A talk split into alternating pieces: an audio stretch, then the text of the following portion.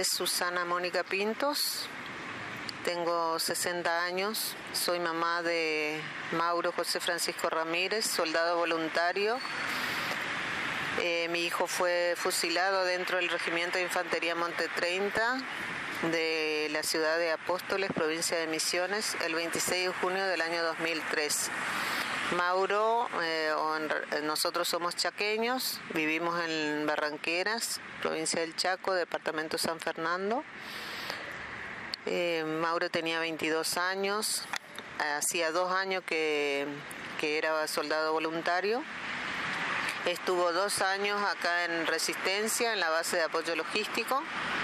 Eh, luego pidió su traslado a la ciudad de Apóstoles, lugar donde le daban la oportunidad de seguir la carrera militar.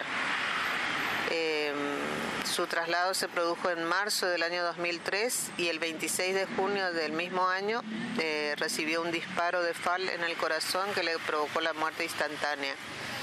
A mí me avisaron, eh, él falleció entre las 9 y media y las 10 de la mañana en su puesto de guardia y me avisaron a las 13 horas eh, de que debía viajar en forma urgente a la ciudad de Apóstoles ya que mi hijo había fallecido. No me dijeron qué pasó ni, nada. Eh, fui con mi familia, con la familia de la novia, con Noelia, toda su familia. Llegamos a la medianoche y ahí tampoco lo pude ver a mi hijo, me dijeron que esperara hasta el otro día, hasta el día 27. Me acerqué a la comisaría eh, a las 7 de la mañana y eran a las 9 y tampoco me atendió ni el comisario. Quise ir al juzgado, no me quisieron eh, recibir porque el juez estaba reunido con el teniente coronel, el comisario. Y bueno, me atendieron cerca de las 10 de la mañana, me hicieron, me obligaron a firmar el reconocimiento del cuerpo de mi hijo sin haberlo visto, de lo contrario no me iban a entregar a mi hijo. Lo firmé y me llevaron al hospital Madariaga de la ciudad de Posadas, en la morgue judicial, y a las 2 de la tarde me eh, lo sacaron, ya que le estaban haciendo la autopsia, y lo sacaron y ahí me lo entregaron en un ataúd sinceramente yo hasta ese momento no, no, no podía creer de que fuera mi hijo porque mi hijo estaba con los preparativos de su casamiento, se iban a casar el día 4 de noviembre del año 2003, estábamos con todos los preparativos eh, de la fiesta, del lugar donde se iba a casar, de, la iglesia, el, eh, donde iba a ir a vivir. Había, él había ya visto una casa en la ciudad de Apóstoles, había hablado con la dueña de la casa, íbamos a viajar en julio para ver, para que los padres de la chica vieran la casa donde iban a vivir y estábamos en esos preparativos, así que era imposible. Cuando llego en, Apóstoles eh, me dijeron de que mi hijo se había suicidado, eh, cosa que era imposible, ¿no? Así que me entregaron el documento de mi hijo, me entregaron el cuerpo de mi hijo y vinimos, cruzamos las eh, misiones con el colectivo del regimiento, cruzamos la ciudad de Corrientes hasta llegar al Chaco. Se le sepultó a mi hijo sin la, partida de función y el permiso de inhumación. Todo se arregló por teléfono. Yo con los años me, me enteré de que hicieron llamado telefónico a la intendenta de Barranqueras, para que le permitieran hacer la inhumación sin los papeles, este, cruzaron por influencia, cruzaron la, frontera porque eran militares y así quisieron que quedara todo en la nada. No me permitieron hacer la denuncia, no me permitieron sacar fotos, me controlaron todo el tiempo, vinieron los jefes, de varios jefes eh, viajaron hasta Chaco y ahí estuvieron en el velorio hasta el día sábado 28 que se, se lo sepultó a él.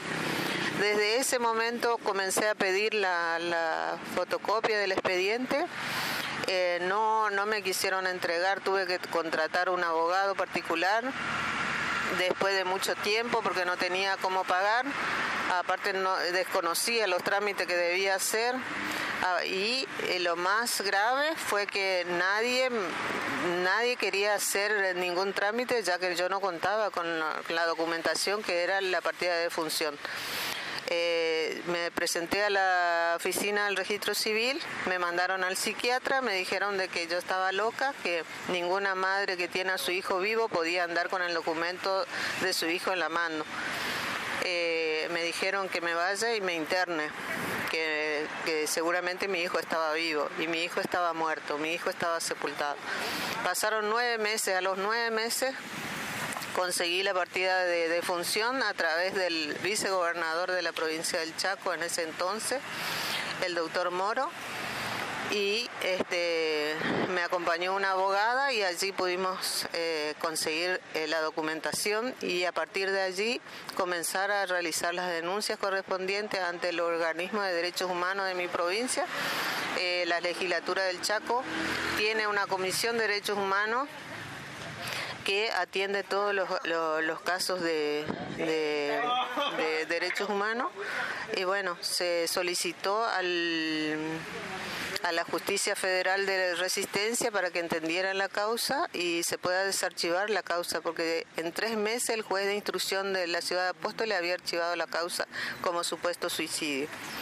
No quisieron, el juez no quiso desarchivar, entonces el juez eh, federal de acá de Resistencia caratuló al, al expediente y lo envió a la Justicia Federal de Posadas. Allí la Justicia Federal de Posadas se, declaró competente y solicitó el desarchivo de la causa cosa que el juez de instrucción José, Antonio Reyes no quiso desarchivar, este, fundamentó con, eh, algo descabellado, ¿no? Eh, para no desarchivar y se negó a entregarnos la documentación. Eh, intervino la Corte Suprema de Justicia de la Nación que eh, dictaminó que debía entender la justicia federal en agosto del año 2004. A partir de allí empezó a trabajar la justicia federal, se realizó la, la exhumación del cuerpo de mi hijo en el año 2006 y este se realizó nuevamente la necropsia. mi hijo eh, estaba lleno de vida. Yo sufrí manoseo por parte de la justicia, por parte de los, militares, porque eh, me entregaron una documentación donde decía de que yo me hacía cargo de inscribirlo a mi hijo, eh, a inscribir la defunción de mi hijo en la localidad de donde él era oriundo, cosa que yo no sabía. Me entregaron el papel y me mandaron al juzgado eh, con eso, al, perdón, al registro civil. Hace 19 años que vengo reclamando justicia. Eh, cuando intervino la Justicia Federal de, de Posadas, siempre estuvieron a favor de los militares. ¿Por qué? Porque cuando yo me presenté y solicité una defensora, nunca me presentó como querellante cosa que después tuve que hacer la denuncia ante la Defensoría General de la Nación y allí la apartaron a la defensora y lo nombraron al, al, doctor Fabio, quien es entonces era el, defensor federal de la ciudad de Posadas. Y él eh, se sinceró y me dijo, yo no tengo por qué defenderla, señora, porque yo toda mi vida defendí a los militares y esta no va a ser la excepción. Eh, yo no soy su empleado, así que hágase, eh, haga lo que haga, usted no va a tener, eh, no va a tener respuestas acá. Yo seguí insistiendo, seguí insistiendo, el fiscal también empezó a salir a favor de los militares, hice la denuncia ante la Procuración General de la Nación, se, se designó tres fiscales generales en la ciudad de Buenos Aires para que revisaran a ver de qué manera qué era lo que se estaba investigando y eh, detectaron que lo único en lo único que se estaba eh, centrando el fiscal era de cómo murió mi hijo. Y sabíamos que se sabía que mi hijo murió de un disparo de, de fal en el corazón. No no investigó el actuar del, del, juez de instrucción cosa que él no debía investigar porque el, eh, el caso de mi hijo es un caso federal sucedió de, dentro del ámbito militar no debía actuar en la justicia ordinaria, sin embargo, él actuó. Eh, luego de esa denuncia ante la Procuración General, le llegó al fiscal una orden para que eh, lo denunciara al juez de instrucción por prevaricato. Presentó la denuncia por prevaricato, pero se apartó inmediatamente. Y detrás de él eh, se apartó el defensor oficial. Eh, ya que era muy amigo del fiscal. Me dijo, eh, usted no tiene por qué denunciar ni contar todo lo que está pasando. Yo no soy su empleado. Eh, vaya y llórele a los derechos humanos, pero acá no vuelva. Cuando yo solicito otro defensor, él ya había hablado con la Defensoría General de la Nación diciéndole que no me concedan más ningún defensor oficial, que me arregle con un particular. Mi nuera en ese entonces, en el año 2008, debía, eh, en marzo del 2008, debía declarar en la ciudad de Bahía Blanca. Yo pedí permiso para estar presente, no me autorizaban, no, no me atendía el defensor y eh, inmediatamente este, tuve que contratar un defensor particular para poder viajar. Cuando llego a Bahía Blanca me encuentro con que no, no me iban a permitir eh, eh, asistir a la declaración de mi nuera, de la novia de mi hijo. Y tuve que implorarle al defensor, entonces me escuchó y eh, elaboró un acta y me permitieron eh, asistir a la, a la, audiencia testimonial de mi nuera.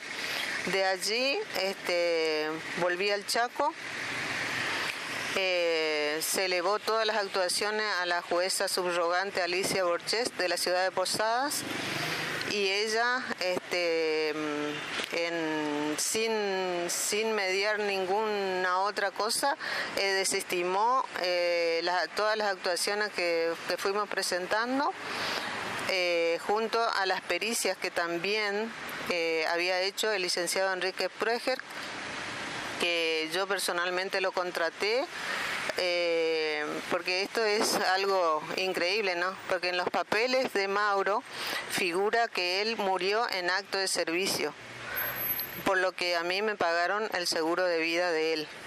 Con ese dinero yo le pagué al licenciado Enrique Prueger en aquel entonces y teníamos incorporado en el expediente las pericias criminalísticas que había hecho donde se demostró de que mi hijo, a mi hijo lo asesinaron eh, estando de rodillas, ya a, menos de 25 metros.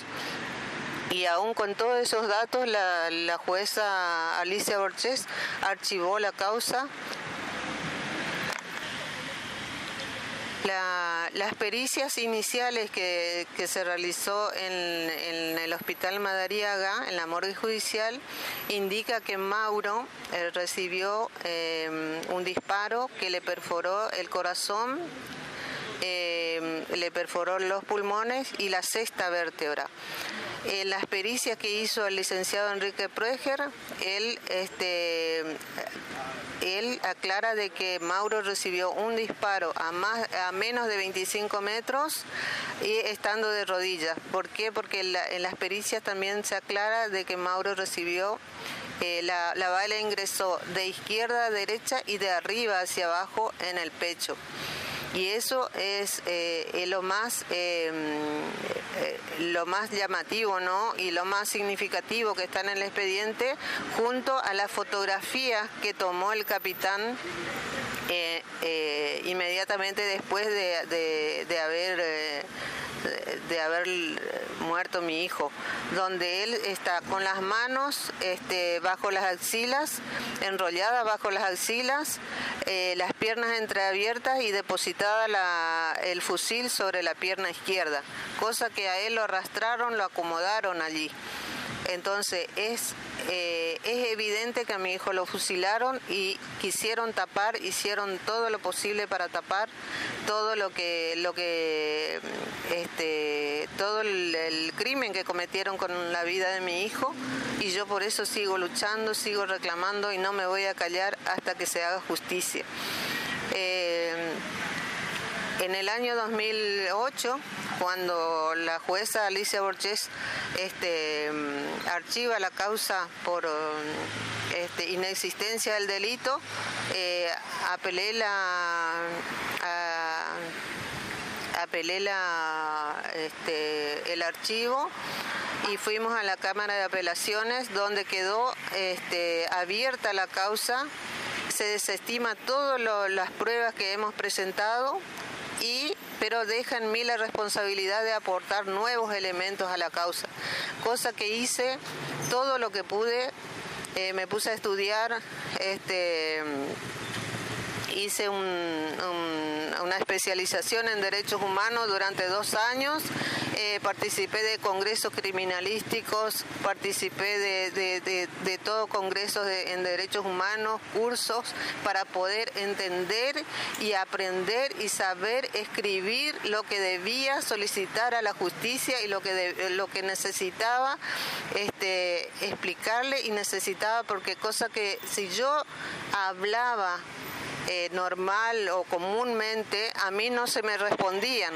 A partir de que empecé a entender y a explicarme de, con palabras técnicas, comencé a tener respuesta de los organismos, tanto de los organismos de derechos humanos como de la justicia.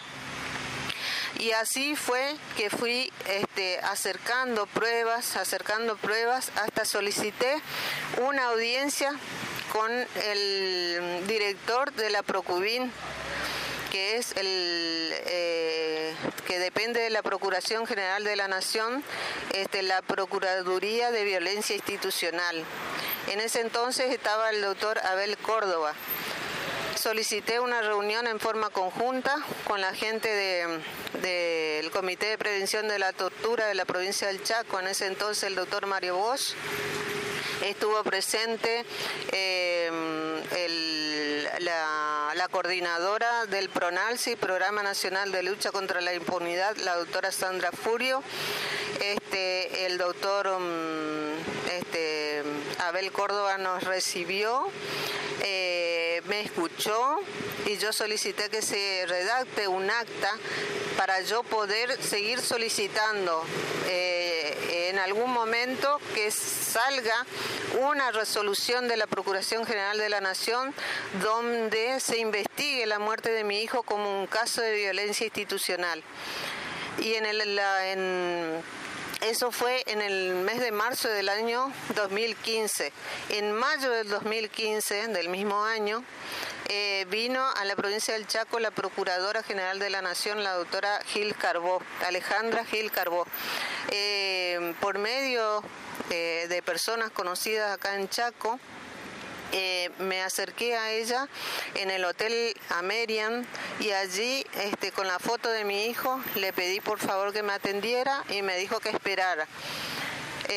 cuando terminó su reunión me escuchó y me preguntó qué era lo que yo quería. Entonces le dije que, que mi hijo sufrió violencia institucional, que fue maltratado porque fue este fue torturado, fue, fue maltratado y, y, que yo quería que se investigue el caso como violencia institucional, si había alguna posibilidad y si ella podía sacar una resolución favorable para que eh, se reabra la, la la causa de mi hijo, ya que la justicia había dejado en mí la responsabilidad de aportar nuevos elementos, cosa que lo vine haciendo desde el 2008 hasta el 2015 inclusive, estudiando, buscando pruebas, buscando testigos y entre ellos contactando a las autoridades, ¿no?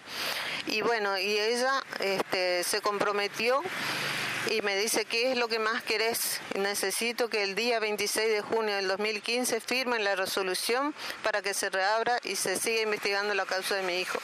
Entonces ella el día 26 de junio del 2015 me llamó por teléfono perdón, por medio del doctor Mario Bosch, que era el presidente del Comité de Prevención de la Tortura en ese entonces de la provincia del Chaco, se contactó conmigo y me hizo avisar de que había firmado la resolución para que la causa de mi hijo fuera investigado por eh, como un caso de violencia institucional. Y allí, en la reunión con el doctor Abel Córdoba, en la Procubim, yo había solicitado que por favor tanto el juez, el fiscal y el defensor no sean de la provincia de, Misiones. Entonces se designó al doctor Gabriel Darío Jarque de, la, de la ciudad de Bahía Blanca, de la Defensoría Federal de Bahía Blanca, al doctor mm, como fiscal federal eh, fue designado el doctor Carlos Martín Amad en forma conjunta con, eh, con otro fiscal de la ciudad de Posadas y em, fue designada una jueza, eh, pero como ya estaba, eh, había actuado anteriormente, este, fue, se apartó automáticamente ella y fue designado un juez que no era de Posadas, un juez del Dorado. A partir de allí eh, se reabrió la causa, se, hizo una inspección ocular, se realizó, se solicitaron nuevas eh, audiencias testimoniales, se fueron recabando un sinfín de audiencias testimoniales que fueron este, eh, que fueron acompañando ¿no? todo lo que ya estaba hecho, acompañando al, expediente. Este, actualmente eh, se están presentando eh, nuevas testimoniales desde el año 2015 eh, hasta el día de hoy. siguen apareciendo testigos gracias al, al ofrecimiento de recompensa que se que se presentó eh, en, plena pandemia y automáticamente apareció un testigo donde eh, eh, contó cómo fue que lo mataron a mi hijo. eso, gracias a Dios, está incorporado al expediente, si bien el juez en su momento no, no sé qué pasó, pero bueno, seguramente que que uno no, domina todas las cosas de la justicia, eh, eh, hizo una observación como que el fiscal eh, no era de la ciudad de Posadas, pero el fiscal de la ciudad de Posadas estaba trabajando en forma conjunta con el fiscal federal de la ciudad de Posadas, siempre en forma conjunta. Lo mismo pasa con el defensor. El defensor oficial, hay un defensor oficial de la ciudad de Bahía Blanca y un defensor de la ciudad de Posadas y trabajan en forma conjunta. Este, a raíz del ofrecimiento de recompensa se fueron apareciendo eh, varios testigos y este, mm, se realizó audiencias eh, testimoniales eh, en pandemia de manera virtual que van este, sustentando la teoría del homicidio de mi hijo en, el regimiento. Este, yo voy a seguir luchando. Eh, hay hay mucha mucha presión para, para que para que esto se termine, para que no continúe, pero yo no tengo nada más que perder. He perdido a mi hijo, al amor de mi vida, a quien di toda, todo para, para criarlo, para, para darle lo mejor, para darle una buena educación y no voy a permitir que la muerte de mi hijo quede impune. Voy a seguir luchando y estoy dispuesta llegar a la Corte Interamericana. Este, estoy dispuesta a, ir sorteando todas las, etapas ¿no? que nos piden acá en, Argentina llegar a la Corte Suprema de Justicia de la Nación y ya cuando se agote todas las instancias llegar a la Corte Interamericana.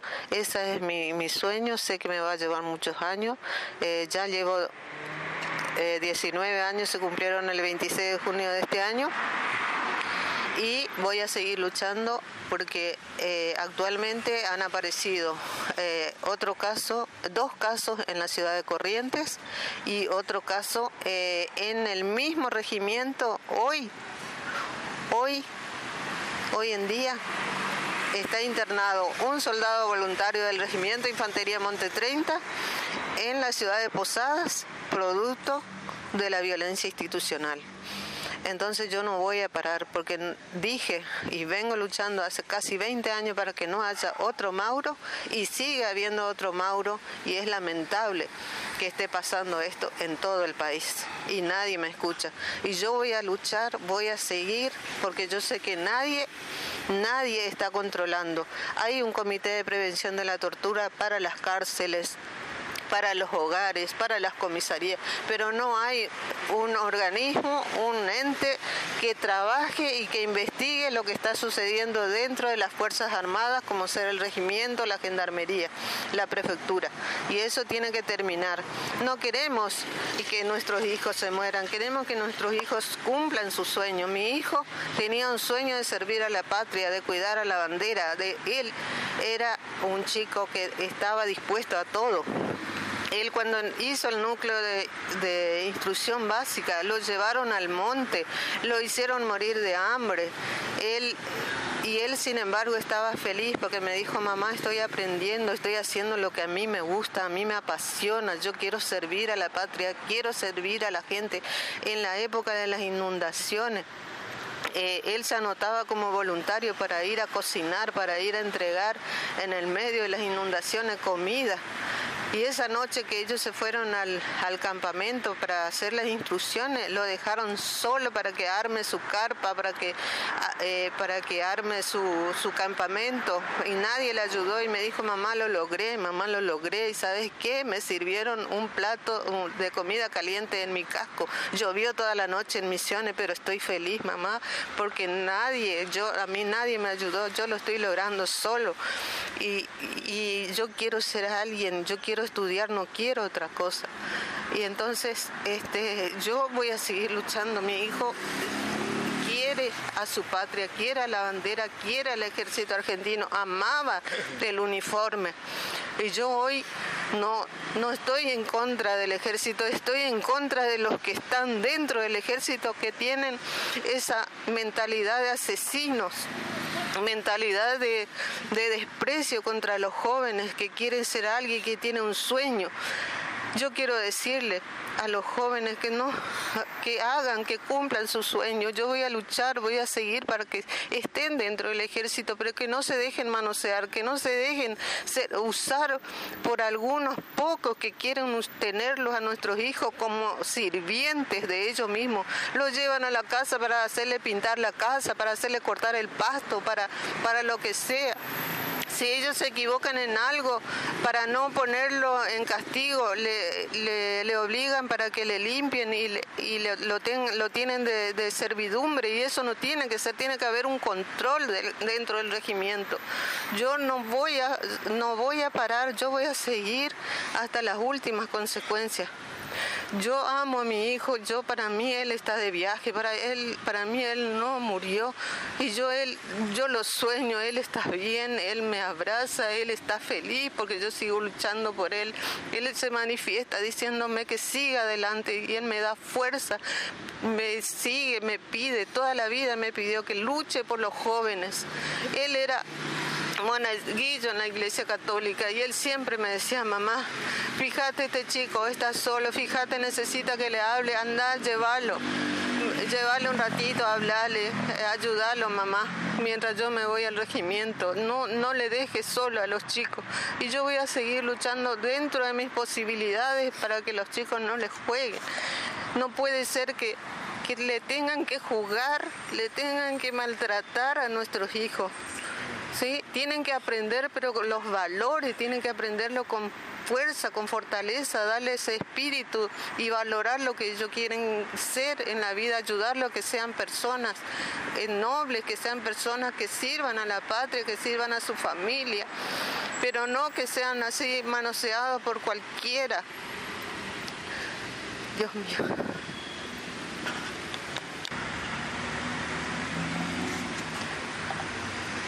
Quiero agradecer infinitamente a una persona anónima que cuando arranqué con el primer reportaje que me hicieron en la Plaza 25 de Mayo de la ciudad de Resistencia Chaco, yo no sabía lo que eran los medios, no tenía mucha vergüenza de exponer lo que me estaba pasando. Vine a sentarme en la plaza y allí me estaba esperando el señor Jorge Farías, periodista ya fallecido, que en paz descanse. Yo con el expediente y la foto de mi hijo, la foto fallecido de mi hijo, ahí en la plaza sentada, me hizo una nota y salió en todo el país. Inmediatamente se contactaron conmigo alguien respeto mucho. Sé el nombre de esa persona, no sé si estará viva o ya no, pero que se lo ganó el cielo, se lo ganó el cielo. Me llamó y me dijo que él me iba a pagar, pues yo no tenía nada. En ese entonces de la muerte de mi hijo, nosotros teníamos acá los bonos, cobrábamos el sueldo, mitad bono y mitad peso. Por lo que yo no contaba con dinero para pagar nada. Nadie quería los quebrachos. Me llamó este señor y me dijo, ¿cuánto necesitas para pagar el perito? Deme una, vaya al banco y abra una, una caja de ahorro y yo le deposito ahí la plata. En ese entonces era muchísima plata me depositó la plata y así como me depositó le pagué al perito Enrique Prueger para descartar la hipótesis del suicidio. Ese fue el primer informe del perito Enrique Prueger.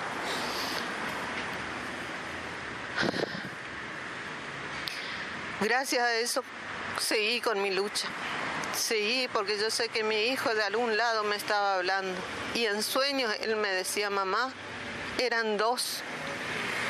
No, le, no creas lo que te dijeron.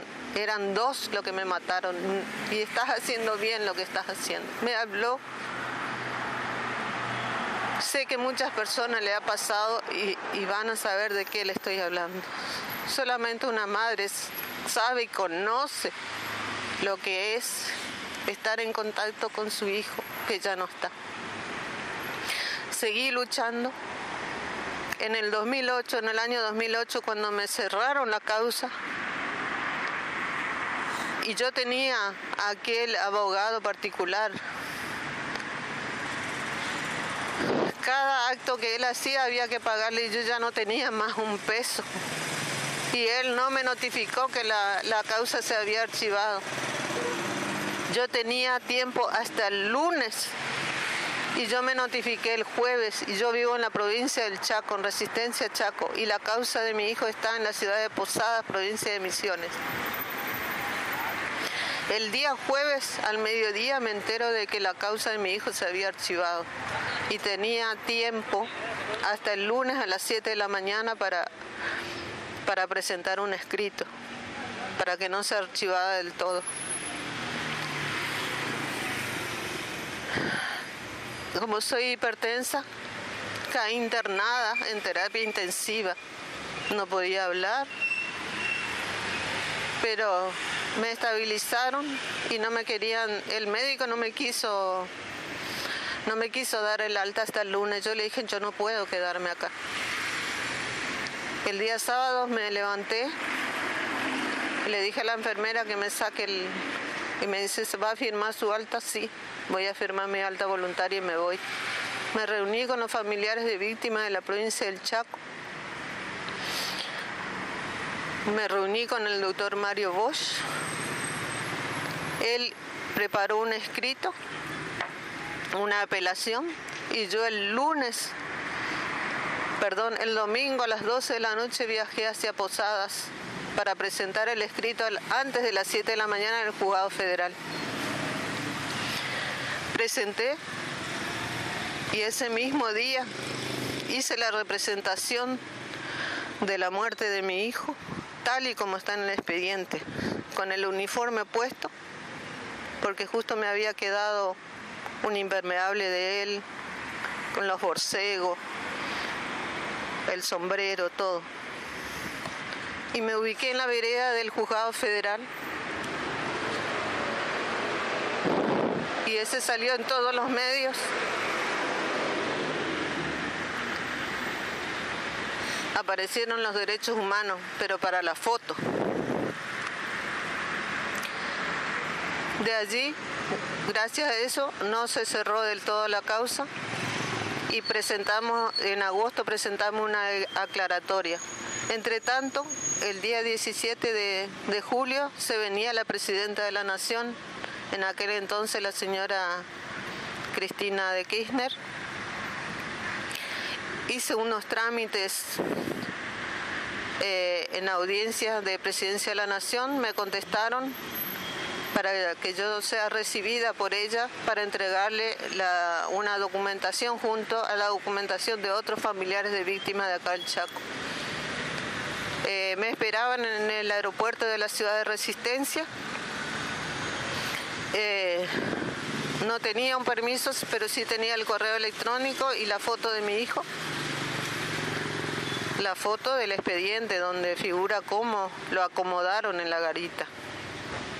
Y con eso pasé, pasé al, al hall central del aeropuerto de la ciudad de Resistencia y ahí me recibió una persona de apellido Driussi, quien supuestamente me tenía que acercar a la señora presidenta. Hizo todo lo contrario me dijo, me preguntó cuánto quería por el expediente y, cuánto quería para callarme la boca. Que nunca me iba a acercar a la presidenta, que, que, me, que me olvidara de eso, que le entregue el expediente que yo tenía. Le dije que no, que la vida de mi hijo no tiene precio. La vida de mi hijo no tiene precio. Yo no busco dinero, yo busco justicia y busco ser escuchada y no quiero que y quiero que se desarchive la causa de mi hijo. Entonces me amenazó que me iban a sacar a las patadas con la guardia. Le dije, hágalo. Mandaron unos guardias, me empujaron, me quisieron sacar. Le dije, no voy a salir. Pero le vamos a golpear, señora, y va a salir lastimado, no importa. Lastímenme, pero yo no voy a salir. Yo tengo un correo donde me prometieron que la presidenta me iba a recibir y no me voy a ir de acá. Yo no estoy molestando, no soy una intrusa. Acá tiene todos los permisos de presidencia de la nación.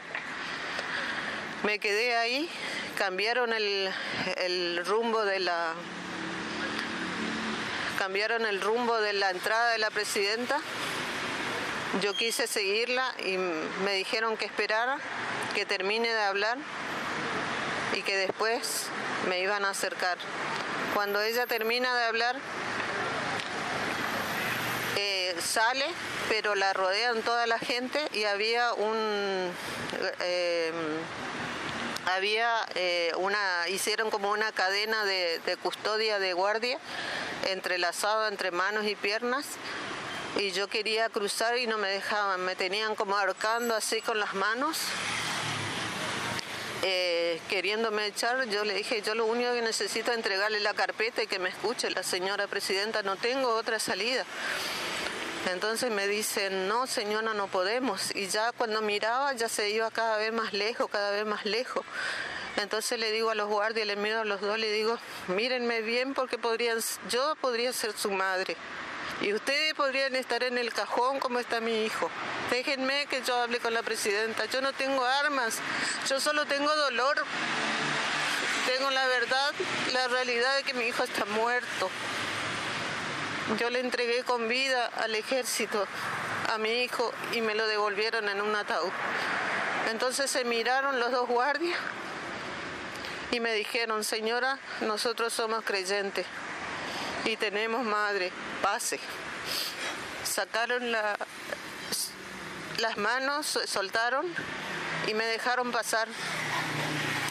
Salí corriendo detrás de la multitud a los gritos de señora presidenta, señora presidenta, a mi hijo me lo mataron en, el ejército.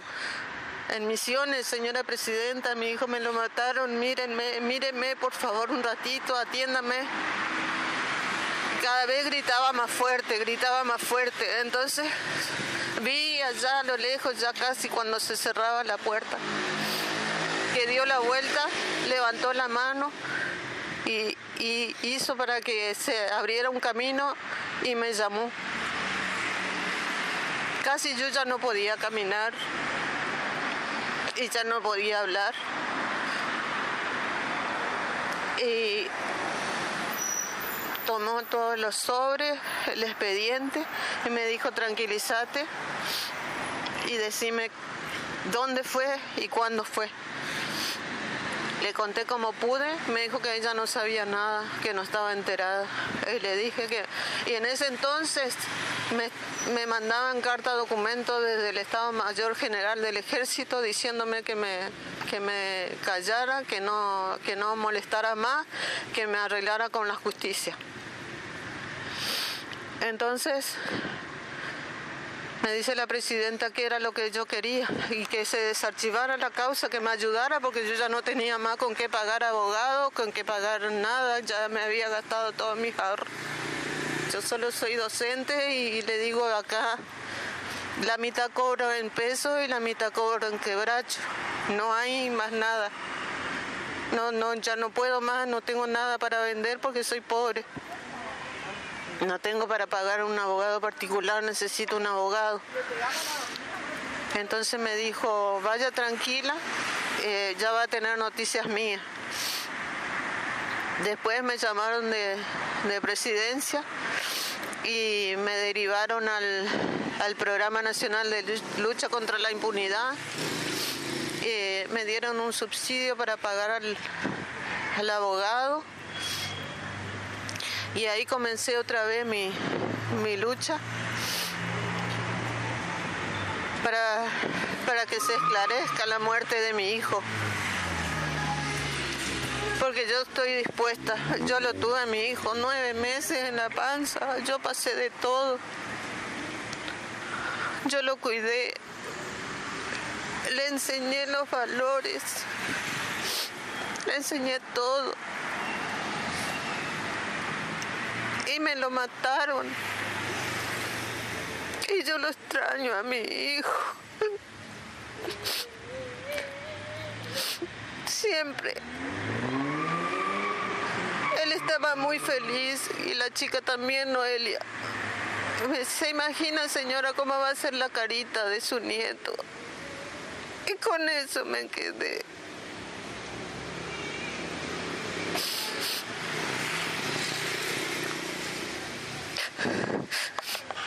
Estoy cansada por ahí, pero después digo, no, no es justo que la causa de mi hijo quede impune. Y no va a quedar impune. No va a quedar impune, yo sé. En plena pandemia logré, a pesar del, de que no, no estuvo de acuerdo el, el juez federal, eh, logré que el, fiscal que fue designado por la Procuradora General de la Nación a través de una resolución para que atendiera exclusivamente la causa de Mauro. Eh, él firmó el ofrecimiento de recompensa, la solicitud de ofrecimiento de recompensa al Ministerio de Seguridad de la Nación, cosa que se concretó en el mes de agosto del año 2020. Y al poco tiempo apareció un testigo donde contaba lo que quién con nombre y apellido quién lo mató a mi hijo.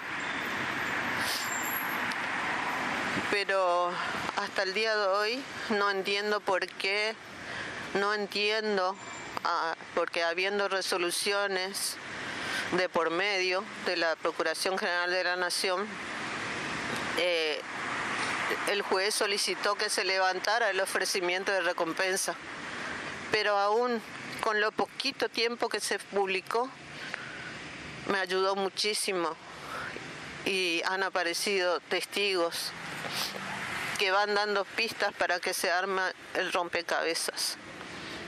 Muchos tienen miedo, muchos están amenazados, fueron amenazados en sus casas, junto con su familia, en los jardines de infantes, en la escuela de sus hijos.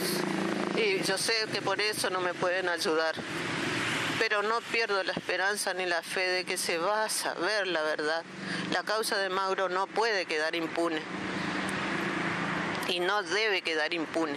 Porque muchos otros jóvenes están en peligro hoy porque están en manos de psicópatas, de locos.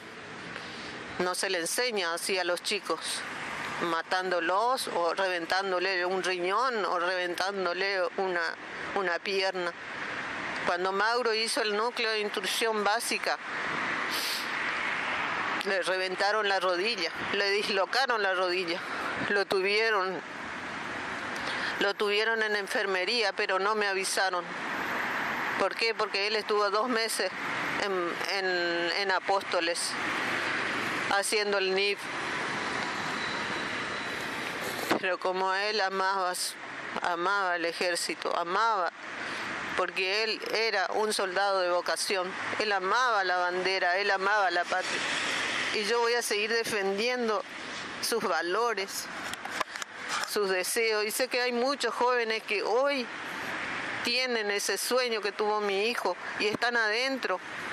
Y hay que cuidarlos, hay que darles la oportunidad de que sean que sean buenos soldados, que defiendan a la patria, pero a la patria no se le defiende con, con violencia. A los jóvenes no se le instruye con violencia, se le instruye con valores. Yo pido que se haga justicia por mi hijo y por los otros tantos casos que están sucediendo en estos días. No voy a parar. Y yo donde quiera que estén los familiares voy a estar con ellos, acompañándolos. Porque es muy triste. Yo tengo dos vidas hoy. Tengo la mitad de mi vida para mi Mauro, para mi soldado voluntario, y tengo la otra mitad de mi vida para mi otro hijo. Y se puede, se puede. Ya aprendí aprendí a, disfrutar de la vida con mi hijo que, que me quedó y a defender la memoria de mi hijo que ya no está. Pero no le voy a regalar la vida de mi hijo a nadie, y menos a los inadaptados que, que se esconden detrás de un uniforme militar, porque esos no son militares, esos son asesinos. Eso hay que, yo lo tengo bien en claro son personas que no deben estar dentro del regimiento. Tiene que haber un cambio dentro del regimiento, tiene que haber un control. Hay que depurar el ejército para que no haya más jóvenes muertos y maltratados.